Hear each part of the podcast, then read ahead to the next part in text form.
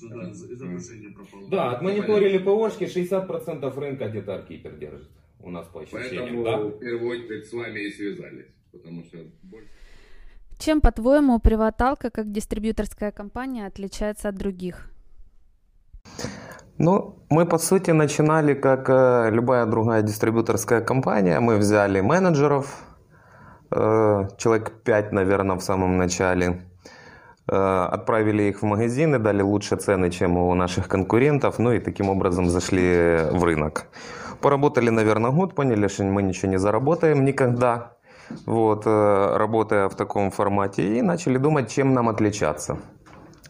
Э, Чем нам отличаться от других дистрибьюторов? Хотя еще в самом-самом начале, когда только формировалась, когда только название появилось Приваталка, прежде чем даже по- появилась дистрибьюция, мы этот вопрос уже с Ильей обсуждали на одной из первых наших встреч о том, что нам нужно чем-то отличаться, потому что, допустим, компания-конкурент наш, она была защищена э, длинным э, названием, ну то есть какая-то история по названию была. Компании крупные производители, они были защищены своими брендами. У кого-то там хлебный дар, у кого-то хортица, у кого-то еще что-то. То есть это компании, которые узнают. Компании, у которых нету имени, а еще есть, допустим, частая смена юрлица, они начинают свой бизнес с самого начала. Я это уже проходил тоже. Вот до того, как появилась приваталка, я это уже проходил. Запуск по новой, нов- ну, как бы, компании.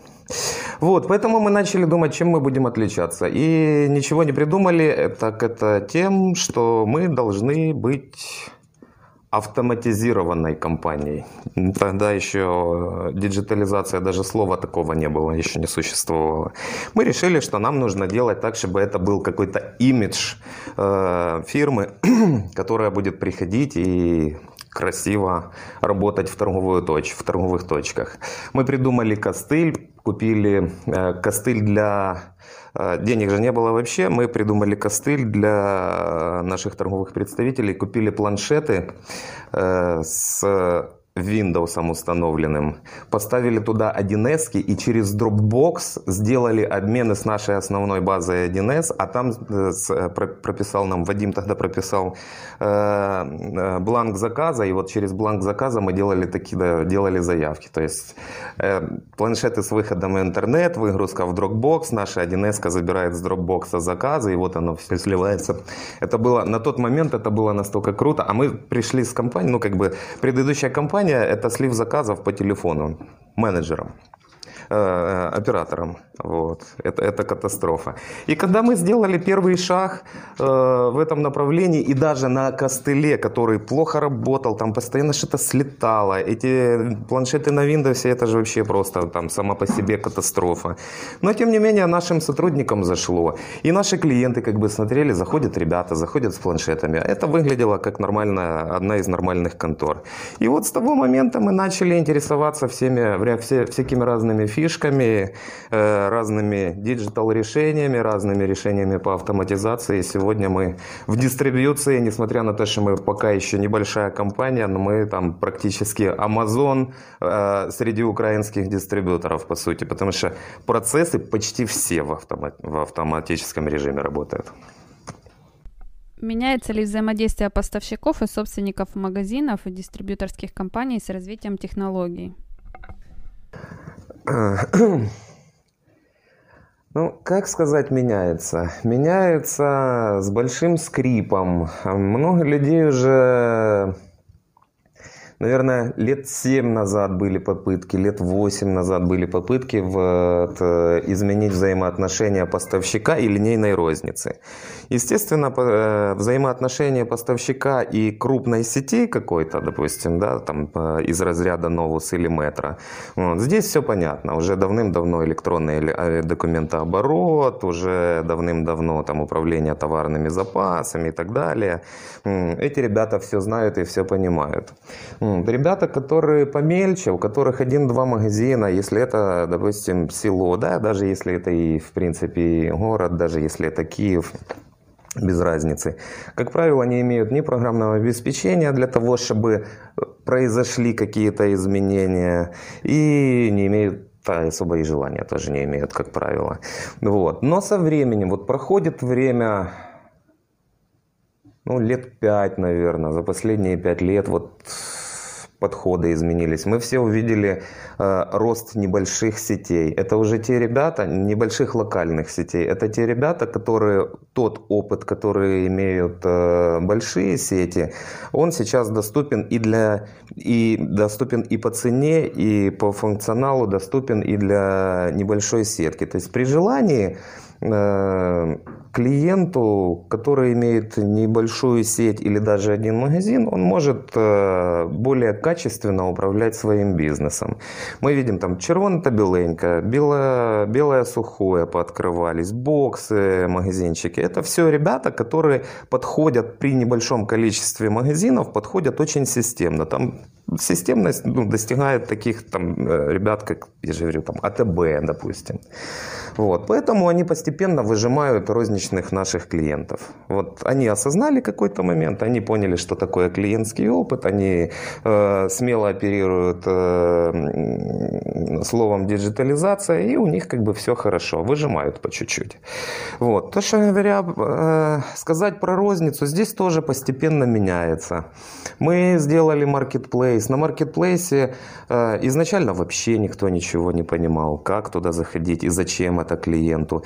Потом, по мере того, как мы упрощали процедуру входа на маркетплейс, начало появляться больше клиентов. Сегодня клиенты, даже розничный клиент на сегодняшний день уже начинает э, как бы интересоваться, заглядывать, смотреть акции, смотреть э, цены, иногда сравнивать цены между поставщиками, следить за своим бизнесом. Сегодняшняя история про малый бизнес – это о том, чтобы управлять все-таки, управлять и товарными запасами, управлять и ценовой политикой, и акции выставлять, э, даже в небольшом э, магазинчике ценовые акции какие-то проводить, потому что приходится конкурировать с сетями, а сети уже формат маленького магазина тоже поняли, и они этим уже пользуются, и пользуются активно, выжимая мелкого предпринимателя. Поэтому мелким, даже с учетом того, что со скрипом идет э, развитие вот взаимоотношений в плане э, маркетплейсов, digital а и управления клиентским опытом э, со скрипом, но все-таки, наверное, за год делает скачок, наверное, в два раза, я так думаю. Вот. Поэтому никуда не деться. Тем, кто останется в рынке, им все равно придется изучить эту всю историю и жить. А что в будущем произойдет с рынком дистрибьюции? Какие твои прогнозы, мысли, мнения? Ну, тренд наметился. Количество дистрибьюторов в Украине стремительно падает.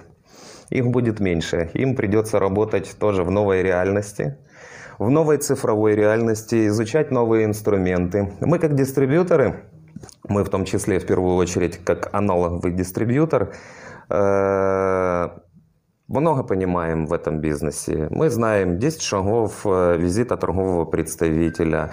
Мы понимаем понятие качественной дистрибуции, количественной дистрибуции. Это все там, где мы разбираемся. Мы понимаем, что такое мотивация персонала, э, э, материальная и что такое нематериальное. Знаем, как провести тренинги по продажам и всякое такое. Но мы всегда, но мы до сих пор еще все остаемся э, дистрибьюторами, которые используют полностью аналоговую модель и используем как инструмент продаж только торговую команду. А это уже сейчас, это уже сейчас э, не всегда очень круто и не всегда очень эффективно. Почему объясню? Э, менеджер, э, торговый представитель, торговый агент, он э, всегда будет самым самым крутым вот ну из э, ну, назовем инструментом, да, вот который, который продает э, товары, который продвигает, который на, на менеджере, э, торговом представителе как раз и строится дистрибуционный бизнес, и будет строиться. Но есть некоторые моменты, когда менеджер э, не настолько эффективный, как, например, смс. Вот Прекрасный пример. У нас появляется э, чат-бот и появляются к чат-боту кэшбэки. Кэшбэки можно выводить к себе на карту. Это все очень круто. Выводятся кэшбэки ну, буквально в три клика. Презентовать это в торговой точке легко и просто. Это прям вообще ну, там, в две секунды, в четыре фразы можно вложить для того, чтобы клиент понял и начал пользоваться. И деньги уже насчитаны, это же самое главное. Вот. Но не идет, как бы, не тянется репка, не получается у людей. Мы запускаем кэшбэк и проходит неделя подключения под новых подписчиков на чат-бот 20. Условно, сейчас могу ошибиться, 22-24. Э, мы через неделю, это четверг, где-то в 12.30 до 13 отправляем смс. Текст очень короткий. Отправляем смс нашим клиентам с текстом Постачальники приваталка вже нараховують кешбеки. Перевір, скільки в тебе на рахунку. И ссылка на чат-бот. Вечером в 10 часов вечера я проверяю количество подписчиков плюс 101.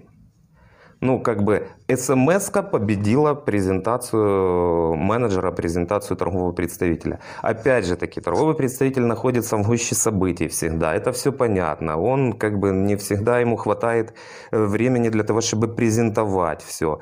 Но вопрос в том, что есть другие инструменты, которые тоже помогают продавать, продвигать, э, делать э, свою компанию, эм, э, повышать имидж своей компании, делать свою компанию более крутой. Вот. Поэтому деваться некуда. Дистрибьюторам тоже надо изучать такие вещи, как всякие разные понятия SMM, цифровые технологии, маркетинг и тому подобные вещи, потому что ну, никуда не деться от этого. Мир такой. Какие три основные задачи решает твоя компания для клиентов? Я думаю, это сервис, сервис и еще раз сервис. Опять-таки, с самого начала, у истоков, еще тогда мы говорили о том, что мы должны предоставлять сервис. Не всегда нужно быть, э, для того, чтобы быть самым крутым, не всегда нужно быть самым дешевым. Нужно быть самым качественным. Мы управляем у нас на двух складах находится не менее 3000 позиций, 3000 SKU. Этими 3000 SKU управлять очень сложно. Это постоянная беда, пересорты какие-то, смена э, персонала, который собирает э, товары, всегда ведет к тому, что клиенту приезжает вообще все не то. Клиент нервничает, э, у него ну, от, от нас, как от дистрибьютора в какой-то момент до, э, до внедрения ВМС, до внедрения ВМС от нас, э, у клиентов голова болела. Звонили уже всем подряд, в том числе и мне. Набирали и говорили, когда это у вас закончится. Вы везете вообще все подряд. Мы внедрили ВМС, сейчас у нас адресное хранение, сейчас у нас сборка по штрих-кодам. Все равно есть пересорты, но их настолько на том количестве SKU, которое мы обслуживаем, их настолько мало, и мы уже давным-давно забыли о том, что что-то доезжает неправильно, о постоянных пересортах. Бухгалтерия сама тоже поспокойнее стала, потому что постоянные вычерки, это целая куча работы. Ну, то есть менеджер пришел, взял заявку, Э, склад неправильно собрал, э, документы распечатаны, приехала, клиент нервничает, у него приехало не то, что, э, не то, что положено. Водитель нервничает, потому что ему вести надо возврат. Бухгалтерия нервничает, потому что им надо менять документы на какие-то, на новые. Вот. И пошло-поехало по цепочке, а, а менеджер, естественно, он тоже не дозаработал. Вот. Поэтому как бы здесь есть ряд головных болей, которые мы должны решать. И это все должно, должно э, ложиться именно вот в видение сервиса для клиента. Клиент заказал, мы привезли. Тогда все круто. Мы привезли с нормальными документами, мы привезли тот ассортимент, который он хотел, и привезли вовремя, когда, когда ему удобно. Э, в нашем случае клиент заказывает, если он не против, ему прилетает смс вечером о том, что завтра приедет к вам водитель такой-то, номер телефона этого водителя и сумма заказа, которая приедет, и приблизительно даже время, в которое приедет клиент. Это круто, клиентам нравится. Некоторые говорят, мне не нужны смс другие наоборот ждут каждый день. Коммуникация, опять же, нашей компании с э, клиентом ну, тоже, тоже напрямую. Надо посмотреть, почем стоит товар у Приваталка. Ты зашел, посмотрел. Э, нужно посмотреть акции у Приваталка. Ты тоже зашел, посмотрел. На данный момент мы проводим около 40, не, не около, а 41 акцию. И это не самый большой, и, и это не самый крутой месяц по акциям. Бывает 50 и больше. Вот. Менеджер не может их рассказать. Зато может рассказать э, Marketplace. В любое время, 24 часа в сутки, человек зашел, посмотрел, если ему что понравилось, он выбрал. Большое количество SKU, клиент зашел, даже вплоть до того, что зашел покупатель в небольшой магазинчик, там, где ограниченная витрина, зашел, спросил, а есть ли у вас такое? Клиент всегда может зайти, посмотреть на Marketplace и, если что, привести. Даже если это вискарь э, Proper 12 э, этого Конана Макгрегора даже, даже если такое. Ну, то есть много эксклюзивных вещей, которых, э, которые мы имеем. Плюс, опять же таки, э, возвращаясь к чат-ботам, как э, одному из самых крутых наших сервисов на данный момент, у тебя весь твой бизнес-процесс – он находится у тебя в кармане, находится в смартфоне. Это даже не отдельная иконка, а просто вот, ну, в Вайбере, в чат-боте. Ну, в общем, мы это про сервис. Какую стратегию управления ты используешь и как мотивируешь сотрудников работать и делать это хорошо? Э, дистрибуция, наверное, и в Украине, и в Киеве, и последние 10 лет, и я с 2004 года, начиная с торгового представителя, вот работаю в дистрибьюции с небольшими перерывами. Э, вот она связана с постоянными ротациями персонала. В какой-то момент еще в 2008 году, допустим, говорили, что надо, надо запускать новую кровь, надо менять торговых представителей, персонал, потому что человек засиживается на одном месте, он теряет свой э, запал и как бы и пошло-поехало. Вот. А потом пришел безвиз, ну, там еще до безвиза, конечно, это все началось, но пришел безвиз, и у всех э, стала нехватка просто сотрудников. Торгового представителя вообще в принципе не найти. Ну, их нет. Вот. А, соответственно, нет, и работать они, ну, уже не так работают. Если там 12 лет назад все вкалывали просто до 10 часов вечера посидеть на работе, это была обычная история, то сейчас, ну, уже нельзя. Сейчас нельзя так. Сейчас надо как бы там была у меня история когда-то, я говорю, ребята, давайте, э, пришел на компанию директором по продажам, пришел тоже на дистрибьюторскую, лет 7 назад, наверное, лет 6, 6 лет назад точно. Пришел на компанию дистрибьюторскую, говорю, а там беспредел полнейший. Говорю, ребята, давайте будем хотя бы работать с 10 до 3, ну вот ну, такой график себе поставим. Вот. Э, они послушали, послушали, я там презентовал, как бы себя как руководителя. И тут мне девочка одна выдает, красненькая такая, говорит, так, Олег, ты можешь мне объяснить, э, если мне клиенту на 12 за деньгами, какого хрена я буду выходить в 10 на работу? Ну, то есть, как бы, ну, вот так, вот так. Как мотивировать? Э, ну, по-другому все стало. Рынок стал другой. Не хорошо, не плохо. Вот. Просто он стал другой. Сейчас, на мой взгляд, если раньше мы все бежали за деньгами, то сейчас э, сотрудники, не, не, это касается не только менеджеров, вообще в целом сотрудников. Сейчас сотрудники э, стремятся к комфорту комфорту в отношениях на компании, э, к гармонии с, в коммуникациях со смежными отделами.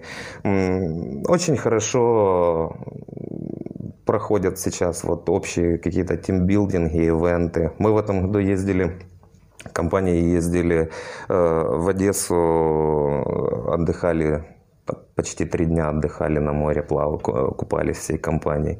Очень понравилось сотрудникам. Да, это затратка, потратили много денег. Но с другой стороны, людям нравилось. Это как, как бы вот ощущение команды, на мой взгляд, на сегодняшний день это, наверное, основное для персонала, основное для сотрудников. Деньги, все понимают, что за тысячу долларов вдвоем можно отдохнуть практически там в любом красивом месте, которое в доступе в трех часах лету. Вот, поэтому сегодня Поэтому сегодня, наверное, надо говорить про комфортные условия и про командообразование. Каких результатов ты ожидаешь от нашей совместной работы? Ну, мы же уже начали срабатываться даже практически. У нас э, уже есть с вами как бы какой-то э, какое-то общее поле мы наработали даже с вами. Э, начиналось все с э, какой-то концепции, которую мы порубали, я так помню, очень серьезно. Ну Вот, по продвижению, в особенности B2B. А потом начали срабатываться и последние вещи, связанные вот с «Не будь динозавром», ну это же крутость, это почти на уровне э, детектива Педозрюка для, для ОККО, знаешь. Это круто, ждем креатива от вас, ждем э, свежих решений, вы нам помогаете. Вот сейчас, на данный момент, э, с вами, сколько у нас с вами из таких классных вещей, да? Викторины, это супер, то, что в чат-боте происходит. Э, Продвижение э, рюмка B2B через Facebook, Instagram, э, вот, вот эта концепция «не будь динозавром», это класс вообще, ну, прям реально уровень. Следующий момент рюмка B2C, ну, понятно, сейчас сложно, ну, как бы не будем говорить о том, что там будет, но там тоже уже есть какая-то концепция, как мы будем это все дело продвигать. Поэтому, ну, ждем, э, ждем то, чего должны ждать от э, отдела маркетинга, пусть даже и на аутсорсе. Ждем э, свежих решений, ждем креатива, ждем эмоций.